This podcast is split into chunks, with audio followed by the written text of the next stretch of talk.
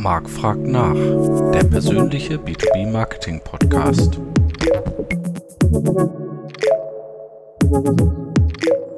Hallo liebe B2B Community, es ist wieder Zeit für Marc fragt nach, heute mit dem Thema agiles Marketing im B2B und einem tollen Praxiscase von Hilti. Und ich freue mich sehr, dass Alexandra Ender da ist von Hilti. Sie leitet das Channel Marketing in Zentraleuropa. Hallo Alexandra. Hallo Marc, freue mich sehr jetzt bei dir zu sein. Äh, steigen wir doch direkt ein. Ist agiles Marketing nur ein Buzzword, das genutzt wird, damit Besprechungen etwas cooler klingen oder kann das mehr? Gute Frage, oder? Es wird natürlich schon, auch bei uns, als wir angefangen haben, über agil zu sprechen, kam schnell mal so, ja, lass uns das doch ganz agil machen, um einfach, wenn eine kurzfristige Anfrage ankam und ja, das muss bis übermorgen, lass uns das agil machen. Genau. Ähm, äh, ich glaube, das kennt vermutlich auch jeder, der sich schon mal mit agil beschäftigt hat, hat aber natürlich eigentlich überhaupt nichts mit agil zu tun. Und ähm, die Art und Weise, wie wir es jetzt bei Hilti umgesetzt haben, ist nicht mehr dieses Agile, also lass schnell machen, sondern wirklich tatsächlich das, was man agil nennt, mit Scrum-Teams etc. und allem, was dazu gehört. Ja, ich glaube, äh, man will ja eigentlich sogar eher, gerade in der B2B-Welt, wie ich sie kenne, auch bei Industrieunternehmen, eher ja wegkommen von diesem reaktiven, äh, wie es ja bisher meist ist, ne, dass die Marketingabteilung so ein mhm. Dienstleister für jeden ist in-house und eigentlich alles nur auf den Tisch geladen bekommt und dann agil äh, einfach schnell irgendwas produzieren muss. Ne? Ähm, das kann man ja eigentlich durch diese Prozesse eher dann vermeiden, hoffentlich. Ne? Ja, ist auch so ein bisschen das Ziel bei uns. Oder es war natürlich auch, ich meine, ein klassisches Vertriebsunternehmen, Hilti. Wir wissen, wie Vertrieb geht. Und dementsprechend ist Marketing natürlich auch in der Vergangenheit sehr dieses, ja, mach doch mal schnell für mich gewesen. Ist aber natürlich nicht der Mehrwert von Marketing. Und das zu ändern, da hilft Agil extrem. Ja, deswegen freut mich natürlich auch, äh, dich hier zu haben, weil klar, Hilti ist jedem, auch wenn er äh, sonst damit nichts zu tun hat, irgendwie ein Begriff. Äh, und ich war damals so ein bisschen erstaunt, weil ich mich natürlich nicht so beschäftigt, äh, dass ihr quasi auch B2B-Marketing macht, aber eigentlich ist es klar. Aber man selber kennt euch natürlich eher aus dem äh, eigenen, also dem End-User-Markt. Ähm, technisch geprägte B2B-Unternehmen in Deutschland haben ja oft so einen Hang zum Perfektionismus. Ne? Äh, kann man äh, den Marketing in der heutigen VUCA-Welt überhaupt noch so perfekt vorausplanen? Hm.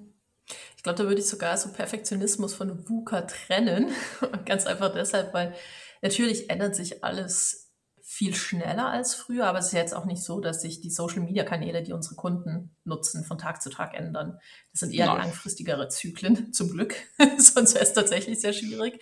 Und innerhalb dieser bisschen längeren Zyklen von Änderungen, wie sich Kundenverhalten ändert, da neigen technisch geprägte B2B-Unternehmen und auch wir sicherlich immer wieder zu einem Perfektionismus, der nicht immer angebracht ist, oder? Weil manchmal geht es ja gar nicht darum, die Dinge perfekt zu machen, sondern einfach dem Kunden entsprechend zu machen. Und das weißt du vorher nie. Du kannst ja lange rumdiskutieren mit vielen Meinungen intern. Am Ende musst du es mit dem Kunden testen. Und deswegen, manche Dinge kannst du wahrscheinlich weiterhin vorausplanen, welche Kanäle du nutzt, zumindest für ein paar Monate. Ähm, sollte aber auch nicht zu perfektionistisch gemacht werden. Ja, du hast einen guten Punkt schon angesprochen. Ja, muss man einfach mit dem Kunden testen. Du sagst das so leicht dahin. Äh, davon sind sehr viele Industrieunternehmen noch total weit entfernt, dass sie sowas überhaupt machen, ihr Marketing äh, auch mal einem echten Kunden zu zeigen und den um die Meinung zu fragen, ne? Ähm, mhm. sondern da wird eben aus der Angst, vielleicht irgendwas vergessen zu haben oder falsch zu machen, im Vorfeld versucht, eben das absolut perfekte Konzept zu entwickeln, was äh, jeden glücklich macht. Und ähm, das ist natürlich schwierig. Ihr habt aber 2021 schon entschieden, quasi agiles Marketing bei Hilti einzuführen. Was waren denn damals so die Beweggründe beziehungsweise die Auslöser für die Entscheidung, ähm, den Marketing-Approach hier zu ändern? Hm. Schöne Überleitung von dem Grad, weil es eben auch schon der Kunde war, der Blick auf den Kunden.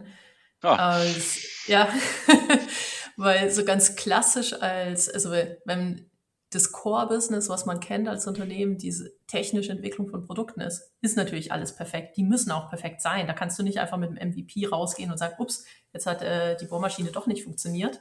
Das geht natürlich nicht. Und ähm, aber andere Unternehmensbereiche, da brauchst du eben schon eher diesen MVP-Ansatz oder auch ähm, einfach mal testen und gerade Marketing. Und da haben wir dann gesagt, okay, um näher an den Kunden ranzugehen und dem Kunden Mehrwert zu liefern und nicht intern uns zu beschäftigen, äh, was kann uns da helfen? Und das agil sehr schnell auf den Tisch gekommen. Und das andere ist, wir haben ein relativ komplexes Matrix-Setup in der Organisation. Das heißt, in der Regel dann auch immer sehr viele Leute sprechen mit, lange Abstimmungsrunden und äh, ziemliche Lähmung im Entscheidungsprozess.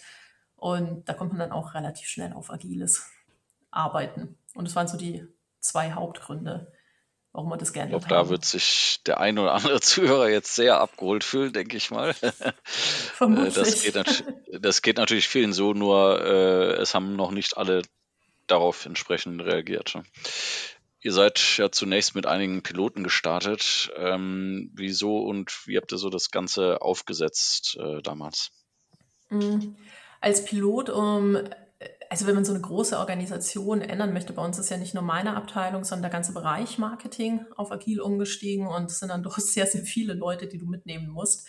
Und da haben wir gesagt, okay, lass uns das erstmal als Pilot machen, um zu lernen, wie das funktioniert und sind mit einer Handvoll an Teams gestartet, in funktionalen Teams, um erstmal zu, ja, laufen zu lernen, anstatt gleich mhm. mit der ganzen Organisation zu rennen. Das heißt, wir haben ja, wie gesagt, eine Handvoll funktionale Teams ongeboardet äh, mit externen Beratern und mit, was heißt es, PO zu sein, was heißt es, Scrum Master zu sein, wie organisieren wir uns jetzt äh, mit Backlog und Sprint Planning etc. und haben es einfach mal getestet und sind losgelaufen. Und dann hast du natürlich schon auch so die Hochphasen und Tiefphasen in der ganzen Pilotphase, die du auch mitnimmst. Glaube ich, aber es, es gab das Hoch schien ja zu überwiegen, sonst äh, wäre der nicht dabei geblieben. Ähm, welche Learnings gab es denn so nach der Pilotphase und welche Auswirkungen hatte das dann auf die quasi offizielle Einführung dann? Ähm, also was habt ihr vielleicht noch angepasst im Vergleich zu, zu den ursprünglichen Ideen? Hm. Also hoch hat tatsächlich sehr überwogen, einfach weil es eine Transparenz schafft und ähm, viel schneller, zu viel schnelleren Entscheidungen führt.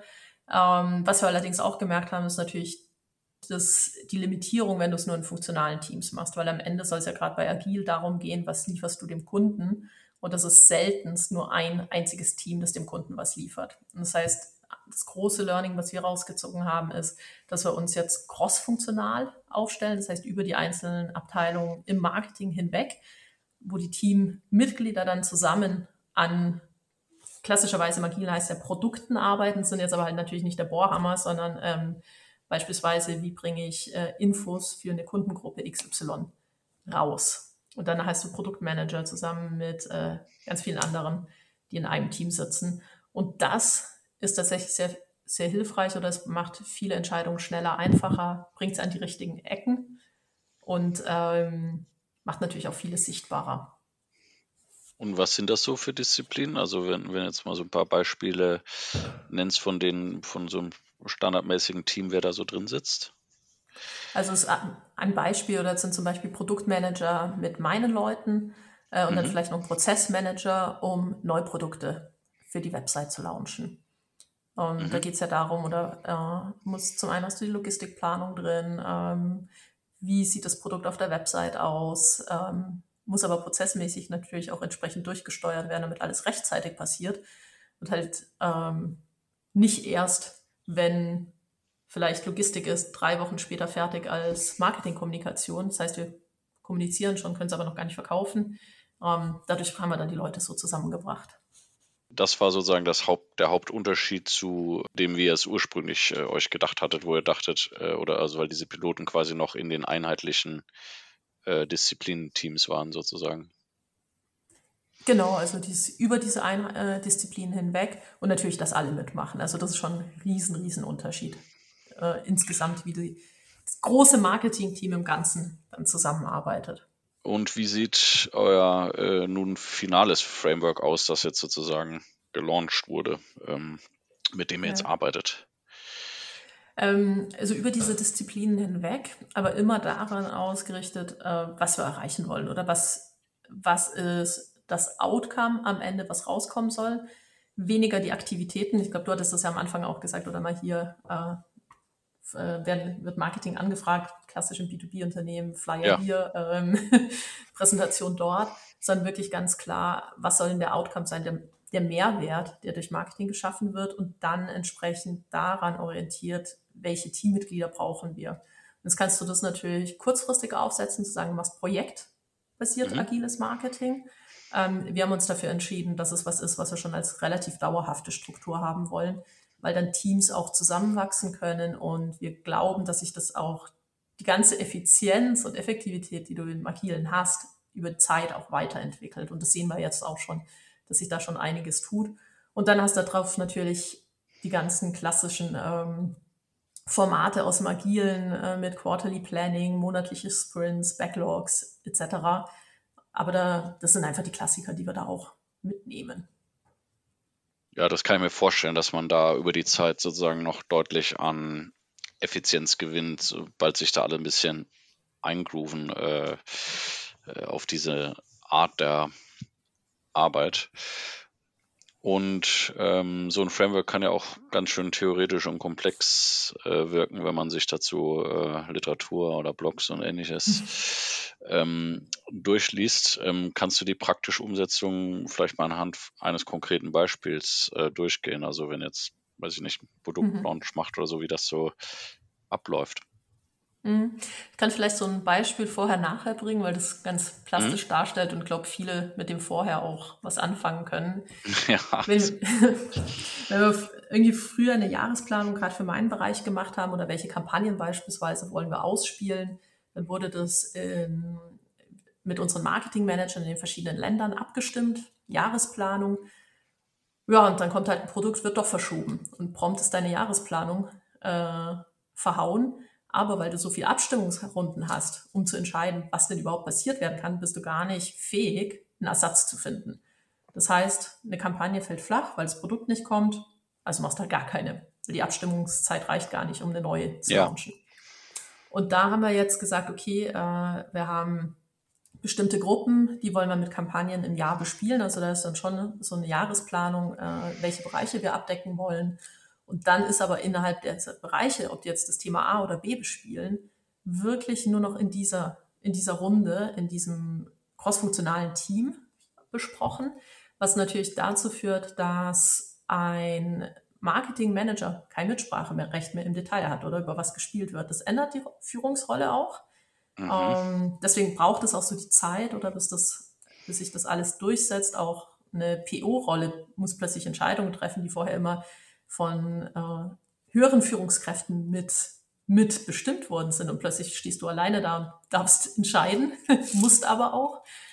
Ähm, und äh, das ist dann praktisch so, du hast für ein Jahr dieses Team, die haben gewisse Ziele und innerhalb dieser Ziele haben wir ziemliche Bewegungsfreiheit. Und das führt natürlich dazu, dass wenn dann beispielsweise ein Produkt doch nicht kommt, für das das Team sich eigentlich entschieden hatte, eine Kampagne zu machen, dann können sie halt sagen, Mist, das kommt nicht, wir wollen aber so und so viele Leads generieren, auf welchem Produkt können wir das sonst machen? Und äh, mhm. das hilft natürlich wahnsinnig mehr, auch den Mehrwert von Marketing deutlich besser zu spielen, anstatt nur ausführende Kraft von irgendwelchen Entscheidungen zu sein. Oh, das, äh, davon träumen bestimmt viele Kollegen, Kolleginnen. Ähm, und äh, macht, das macht unabhängig auch von, äh, von diesem ganzen VUCA-Gedöns und so natürlich ja grundsätzlich Sinn, weil einfach in der normalen Business-Realität sowas immer passieren kann. Ne? Also gerade Produktlaunches, ja, ist ja eher die Seltenheit, dass sie wirklich an dem Tag passieren, ähm, wo das geplant war. Äh, was mich dann interessiert, weil du vorhin sagtest, okay, ähm, es wird quasi vorab bestimmt, welches Marketingziel denn erreicht werden soll und dem danach wird das Team auch zusammengestellt. Wer, äh, wer entscheidet denn, was das Marketing Ziel sein kann oder soll. Entscheidet das auch eine Person oder ist das dann auch irgendwie eine, eine Gruppe oder wie funktioniert das? Also die ganz übergeordneten äh, in einem jährlichen Planungsworkshop. Das schon, mhm. also mit den Marketingleitern der verschiedenen Länder und die äh, Bereichsleiter, um dann, zu, dass man da schon gemeinsames Verständnis für hat, wofür steht Marketing denn überhaupt? Sind wir jetzt diejenigen, die eben äh, die schönsten und tollsten Flyer für einen Vertrieb basteln oder sind wir Ganz wichtig. die Ja, ja, genau. ja, aber kann ja auch sein tatsächlich, ne? Oder äh, ist ja. Employer Branding unsere Aufgabe oder ist unsere Aufgabe, äh, Leads zu generieren? Und das wird schon vorher entschieden. Also das ist schon eine, eine jährliche Planung, bevor man dann in die Details geht, in welche Bereiche und welche Themen. Und wie habt ihr eure Teamstruktur auf die neue Arbeitsweise? Also ihr habt, du hast schon erzählt quasi, wie bei, äh, bei einem, äh, bei jedem Programm sozusagen die Teams zusammengestellt werden, aber habt ihr auch grundsätzlich eure globale Marketingstruktur äh, irgendwie angepasst auf diese neue Arbeitsweise? Hm. Ähm, also nur kurz vielleicht, weil du gesagt hast, global ist das jetzt betrifft Zentraleuropa, äh, das ah, okay. Marketing. Hm. Zentraleuropa. Und das sind auch nochmal unter, unterschiedliche Einheiten. Hm. Und da haben wir es, äh, die klassische Struktur, die wir vorher hatten, also dieses Organigramm, was man kennt, äh, sehr mhm. fachabteilungsorientiert, äh, das ist tatsächlich bestehen geblieben. Einfach mhm. mit dem mhm. Hintergrund, dass ja doch noch Fachexpertise, ähm, Alignments im, im Fachbereich, Prozesse etc. gibt. Aber wir entleihen praktisch die Leute aus diesen Fachbereichen in diese Verstehe. agilen Teams äh, natürlich auch mit der, äh, wie viel Zeit soll das sein, wie viel Zeit darf das sein, wie viel Zeit geht in diese agilen Teams hinein und wie viel bleibt noch in dieser Fa im Fachbereich, weil wir dort eben auch noch Themen haben zum Abdecken. Ähm, was sich aber trotzdem auch, also auf dem Papier hat sich von daher nichts geändert, wenn du jetzt beispielsweise das Organigramm heute versus vor drei Jahren anschaust, mhm. von der Struktur. Ähm, aber die Arbeitsweise hat sich natürlich extrem geändert. Wer Entscheidungen trifft, ist jemand ganz anderes. Ähm, sowohl für Mitarbeiter als auch für Teamleiter ist das natürlich schon eine, diese, das Rollenverständnis ein ganz anderes heute, als es früher war. Und äh, das siehst du in der Teamstruktur nicht, das erlebst du halt nur. Äh, was sind die aus deiner Sicht die wichtigsten Veränderungen äh, im Vergleich jetzt zur vorigen klassischen Arbeitsweise, so von äh, auch vom Outcome oder von der Zusammenarbeit, die du feststellst im Team? Mhm. Ähm, also vom Outcome einfach, dass es ein Outcome gibt und Outcome diskutiert wird und angeschaut wird, statt nur, äh, wir machen ganz viel und sind ganz aktiv und jeder hat ganz schön viel zu tun und äh, 40 Stunden reichen bei Weitem nicht. Ähm, also allein, dass es Outcome gibt aus dem Markt, B2B-Marketing und der diskutiert wird und sich auch angeschaut wird, ist eine Riesenveränderung, die ich richtig geil finde. ja. Macht dich natürlich auch messbar, aber im guten Sinne, finde ich und ähm, unterstützt dann auch das Zweite, ist eher, wer trifft die Entscheidungen. Also du gehst von einer sehr hierarchischen Struktur, wo der am meisten bezahlt, jetzt bös gesagt, die Entscheidungen trifft, runter in dort, wo das Wissen ist, zu Themen, die, also beispielsweise in meiner Abteilung, es gibt viele Themen, die entscheide ich nicht mehr. Und das ist richtig ja. so weil die Leute viel mehr Fachwissen haben. Ähm, beispielsweise, welche Produkte auf unserer Website im Detail besser funktionieren, weiß mein Team viel besser als ich im Detail. Und dann ja. dürfen die auch entscheiden. Und das ist gut so. Ja, das ist auch spannend. Ja. Es, es ist tatsächlich so, dass ja viel im Marketing, also einerseits eben nur diese große Geschäftigkeit ist und dann wird äh, so dieses Tickboxing, nenne ich das immer. Da werden fünf mhm. Kampagnen gemacht, weil da hat man Anfang des Jahres gesagt, die macht man. Und im nächsten Jahr macht man halt fünf neue Kampagnen, aber es findet so gut wie kein Learning statt eigentlich. Also es wird einfach jedes ja. Jahr wieder äh, von neuem angefangen. Ähm, das ist echt krass, wie viel Kohle da auch verbrannt wird immer noch in B2B-Unternehmen, die dann aber alle gleichzeitig sagen, oh, unsere Marketingabteilung, aber wir haben viel zu wenig Geld und viel zu wenig Ressourcen und so weiter. Und ich sage, klar, es ist immer besser, wenn man irgendwie mehr Geld oder mehr Ressourcen hat, aber ähm, ich kann das auch teilweise verstehen, warum die nicht mehr kriegen, weil äh, eben oft auch noch gar nicht nachgewiesen wird, was der Mehrwert überhaupt ist. Aber mhm. ich kann mir schon vorstellen, dass diese Transparenz, die dadurch ja einzieht, dass es da durchaus am Anfang wahrscheinlich auch Vorbehalte gab oder auch mal geknirscht hat, oder weil das gefällt natürlich auch nicht jedem. Gerade Vertrieb zum Beispiel, ähm, aus meiner Erfahrung mag das in der Regel gar nicht so, wenn man plötzlich genau weiß, was eigentlich funktioniert und was nicht. Äh, ja, und es ist natürlich, wenn du vorher eine Marketingabteilung hast, die, die praktisch was macht, weil irgendjemand anderes es möchte, ist angenehm, oder? Für alle. Ah, du als Marketingabteilung musst dich nach dran messen lassen, bist ja nicht, in, also du bist ja von, warst ja nicht der Entscheider, das zu tun. Ne? Das kam ja von ja. wem anders. Und ähm, dann plötzlich messbar zu sein, macht, macht, bringt natürlich schon irgendwie auch Ängste mit, oder? Was heißt das jetzt? Kann ich das überhaupt? Und eben im Vertrieb auch. Wer ist im Marketing überhaupt, mir zu sagen, dass ich hier diesen Lead bearbeiten soll? Ich kenne meine Kunden doch viel besser. Und das ist natürlich schon eine Veränderung, die das mit sich bringt. Und ich glaube, da muss man auch realistisch bleiben. Das ist nichts, was du innerhalb von zwei, drei Monaten änderst. Das ist ein, das ist ein langer, langer Prozess. Aber wenn man ihn nicht startet, kann es auch nicht besser werden.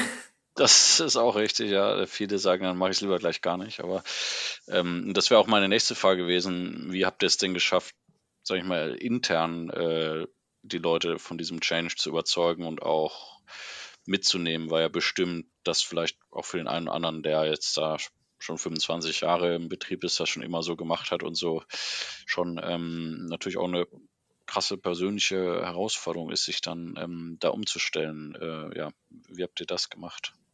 Hm. Ähm, zum einen so ein klares Zielbild zu definieren oder wie ändert sich auch die Rolle insgesamt vom Marketing, weil das ja damit einhergeht. Mhm. Ähm, das auch immer wieder zu üben, also wir, ähm, diese ganz klassischen, ganzen agilen Prozesse gar nicht erst einzusteigen im Job, sondern das auch einfach spielerisch mal zu üben, kennenzulernen, mhm. oh, das ist, das kann ja eigentlich auch ziemlich cool sein, erstmal Sachen zu testen und in kleineren Runde zu entscheiden und dann mit Ergebnissen rauszukommen.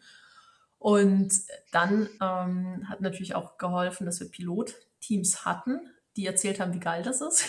das ist ja. natürlich schon auch hilfreich. Ähm, das nicht immer nur von, ich sage jetzt mal im klassischen, äh, von den Führungskräften irgendwie. Ja. Mhm. Genau, genau. Und dann äh, schon auch viel Diskussionen zu Rollen, oder die hatte ich auch mit meinen Teamleitern beispielsweise. Wie ändert sich die Rolle von dem Teamleiter, wenn du als Teamleiter auch plötzlich nicht mehr alles entscheiden darfst und trotzdem aber irgendwie mitverantwortlich bist für die Performance, die deine Teammitglieder liefern? Ähm, oder auch von den Teammitgliedern, die plötzlich in crossfunktionalen Teams sind. Ah, das sind schon auch Rollenveränderungen und da einfach im Dialog bleiben und ganz aktiv äh, mitbegleiten. Ist zeitaufwendig, aber ich glaube, ohne geht das gar nicht. Wollte ich gerade sagen, das stelle ich mir sehr erklärungsbedürftig schon vor, ne? Äh, ohne es jetzt negativ zu meinen, sondern einfach nur, mhm. ich glaube, man muss schon sehr viel miteinander sprechen und arbeiten. Ne? Und es ist auch so diese, der allmächtige Marketingleiter im Elfenbeinturm oder so, der hat dann auch ausgedehnt, oder? Also es, ich glaube, es ist schon alles heute entstehen die Entscheidungsprozesse eben in Teams, in Konversation. Und ich merke das ja auch äh, äh, als äh, Teamleiter oder Geschäftsführer, dass es macht Spaß und ich glaube, es wertet auch den Job von den meisten Leuten auf.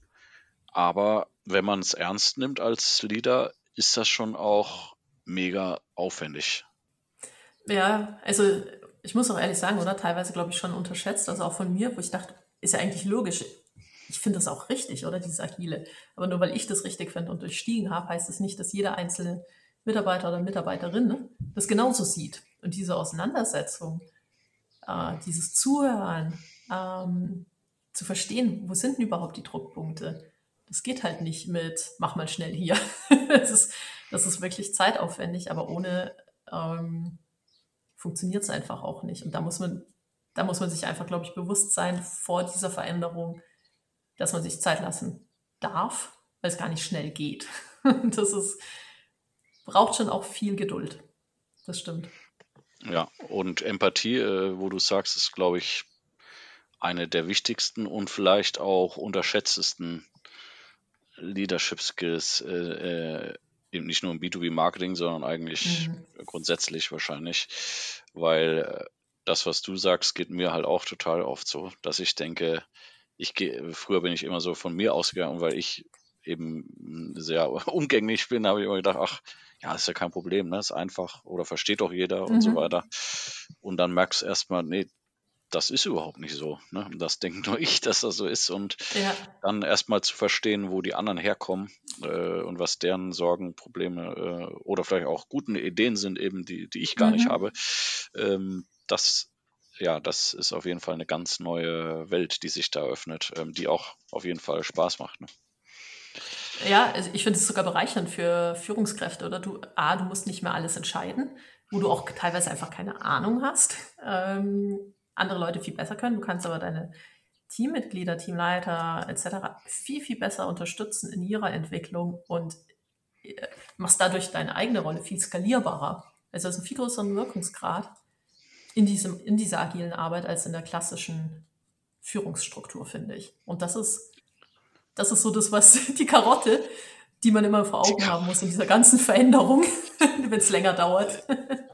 Ja, das stimmt, aber ja, äh, bei B2B-Unternehmen hast du wirklich halt, abgesehen davon, dass die Marketingleitung dann oft eben sehr weit weg ist von den alltäglichen Kundenthemen, ähm, und äh, teilweise ist es einfach nur der praktische äh, Fakt, dass es, dass die ein Bottleneck sind. Ja? Das heißt, wenn du versuchst zum Beispiel einen Workshop zu organisieren und dann die ganzen äh, im Bayerischen würde man sagen, die Großkopferten ähm, dabei sein müssen, so, dann mhm. hast du teilweise irgendwie sechs bis acht Wochen Vorlauf, bis du überhaupt einen Termin findest, wann die überhaupt mal zwei Stunden am Stück Zeit haben oder sowas. Äh, und ja, das, da hast du acht Wochen im Prinzip verloren, ne, in denen du schon arbeiten könntest. Ne?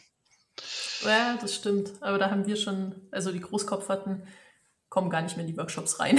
also das, das haben wir gut. ziemlich äh, knallhart gestoppt. Also ich darf auch, wenn, wenn mein Team beispielsweise irgendwie einen Customer Centricity Workshop macht, was ich ja früher auch selber angeleitet habe, ähm, da darf ich gar nicht mit rein, weil ich habe da nichts zu sagen. Ich darf auch nicht zuhören, weil das stört eine ganze Runde. Und das ist, äh, das ist natürlich auch eine Veränderung im Unternehmen, aber die richtig ist, die total richtig ist. Und ja, Wow, also Respekt, äh, muss ich sagen, was ihr da schon gemacht habt. Ich meine, besser geht immer, aber ähm, jetzt hier so in den deutschen B2B-Landen, zumindest von denen, die sichtbar sind, ne? viele sind da vielleicht auch schon so weit, aber reden halt vielleicht ja. nicht drüber, ne? man weiß es nicht, mhm. aber ähm, ist auf jeden Fall klasse. Und wir wollen natürlich noch mehr Leute dazu bringen und äh, ich weiß auch, dass einige äh, Marketing-Teams auch von unseren Kunden teilweise sich natürlich auch damit beschäftigen, äh, sich da eventuell hinzuentwickeln. Was sind so mhm. deine drei heißesten Tipps, die du jedem B2B-Marketer zum Abschluss mitgeben kannst, der plant, agiles Marketing jetzt einzuführen bei sich? Mhm. Mm. Das allererste wieder Outcome oder zu überlegen, was möchte ich denn überhaupt, dass hinten rauskommt. Und jetzt nicht in, mhm. äh, ich möchte so viele Kampagnen oder so viele E-Mails. Nee, was soll denn als Ergebnis rauskommen? Natürlich kannst du im B2B-Marketing nicht alles nach Umsatz messen. Das ist manchmal tatsächlich schwierig zu messen, aber so nah wie möglich an business-relevanten Outcome. Weil wenn du das hast, dann kannst du überlegen, was ist, welche Leute brauche ich dafür und die agilen mhm. Teams mhm. überhaupt richtig zusammenzusetzen. Ähm, dann, wenn man das, wenn man so diese Struktur für sich klargezogen hat, zu überlegen, okay, was hat es denn überhaupt für einen Einfluss auf die Entscheidungsprozesse, die Rollen von den einzelnen Leuten, weil das ist das, was man dann mit den Leuten besprechen muss. Also da muss man ja. echt rein äh, Rollenverständnis klären und das darf auch ein bisschen dauern, oder? Aber umso klarer, umso, umso und das nicht, nicht nur frontal kommunizieren. Also ich hatte mehrere Runden auch äh, mit manchen bei uns, mit meinen Teamleitern beispielsweise, um sicherzustellen, dass wir alle das gleiche Verständnis von den Rollen haben weil die sind letztendlich die, die es weitertragen. Das ist, wenn ich es schön erklärt habe, habe ich null verstanden, ob sie es auch verstanden haben und mir übereinstimmen. Das ist aber irre ja. wichtig. Also diese Rollenklärung, wer darf welche Entscheidung überhaupt noch treffen und welche darf ich plötzlich nicht mehr treffen, weil sonst funke ich rein. Und, ähm, und dann dieser Veränderung dranbleiben, nicht abbrechen, nur weil es mal schwierig wird. Also das ist auch schnell oder in einem Veränderungsprozess, dass, ah nee, das funktioniert ja alles gar nicht, wie wir es uns gedacht haben. Ist normal, dass man durch so, solche Täler geht. Einfach dranbleiben, zu gucken, gibt es da irgendwas, was wir ändern müssen oder ist es eher dieser Veränderungsschmerz? Da muss man da Augen zu und durch, ähm, aber dranbleiben. Und dann erst ganz, ganz, ganz, ganz am Ende über agile Strukturen wie Sprints, Backlog etc. sprechen. Über die spricht man meist schon viel zu schnell die sind dann relativ einfach zu umzusetzen, wenn man den Rest geklärt hat. Das stimmt, glaube ich, auch, ja. Das äh, ist quasi genau umgekehrt äh, zur LinkedIn-Realität, sage ich mal. Also da wird genau über mhm. diese Sachen vor allem geredet. Aber die, äh, das wirkliche Fleisch oder das wirklich Schwierige ist das, was du gerade beschrieben hast, glaube ich. Ne? Ja, super, äh, Alexander, das war total spannend und äh, ja, ein sehr kondensierter Einblick äh, in wie ihr das bei Hilti gemacht habt. Und ich hoffe, dass möglichst viele Zuhörerinnen und Zuhörer äh, davon lernen können. Gibt es irgendwie eine Möglichkeit, äh, wie, wie man sich vielleicht mit dir auch austauscht. Ich, also erstens brauchst keine Angst, ich habe keine 10.000 Zuhörer jetzt bei dir anrufen oder sowas. ähm, aber, ähm, oder gibt es irgendwelche Konferenzen, äh, wo du oder ein Buch, was du geschrieben hast oder sonst irgendwas, äh, wo man jetzt sagen kann, oder kennst du irgendwelche Gruppen, äh, habt ihr nicht mit Jenny eine Gruppe gegründet gehabt oder ja, sowas? Genau, mit, ja, mit Jenny von Hapag-Lloyd haben wir eine, einen agilen B2B-Marketing-Stammtisch gegründet. Äh, in dem Fall allerdings eher so zum Austausch zwischen Leuten, die es schon machen. Einfach weil ah, man immer ja. weiter dazulernen kann und haben die Gruppe tatsächlich auch relativ klein gehalten. Aber ähm, wenn da einfach auch neue Leute dazukommen oder so, kann man ja auch weitere öffnen. das ja. ist, ich glaube, das ist dieser Austausch auch in kleineren ist irre wichtig. Ja. Ähm, zu Agil habe ich nichts geschrieben bisher tatsächlich. Vielleicht kommt es ja noch irgendwann. Es war in der Vergangenheit eher zu Customer Centricity, einem B2B-Marketing-Buch und auch dazu Podcast schon gemacht. Ansonsten einfach am besten über LinkedIn anschreiben, gerne auch Fragen schicken. Vielleicht triggert es ja, dass ich irgendwann mal was dazu schreibe. Ja, ruf einfach Uwe an, der regelt das. genau. so sieht's aus. Alles klar, ich danke dir sehr und äh, ja, wünsche noch ein schönes Wochenende. Ja, vielen Dank für die Einladung, Marc. Dir auch ein schönes Wochenende. Sehr gerne. Bis bald wieder. Ja, bis bald. Ciao. Ciao.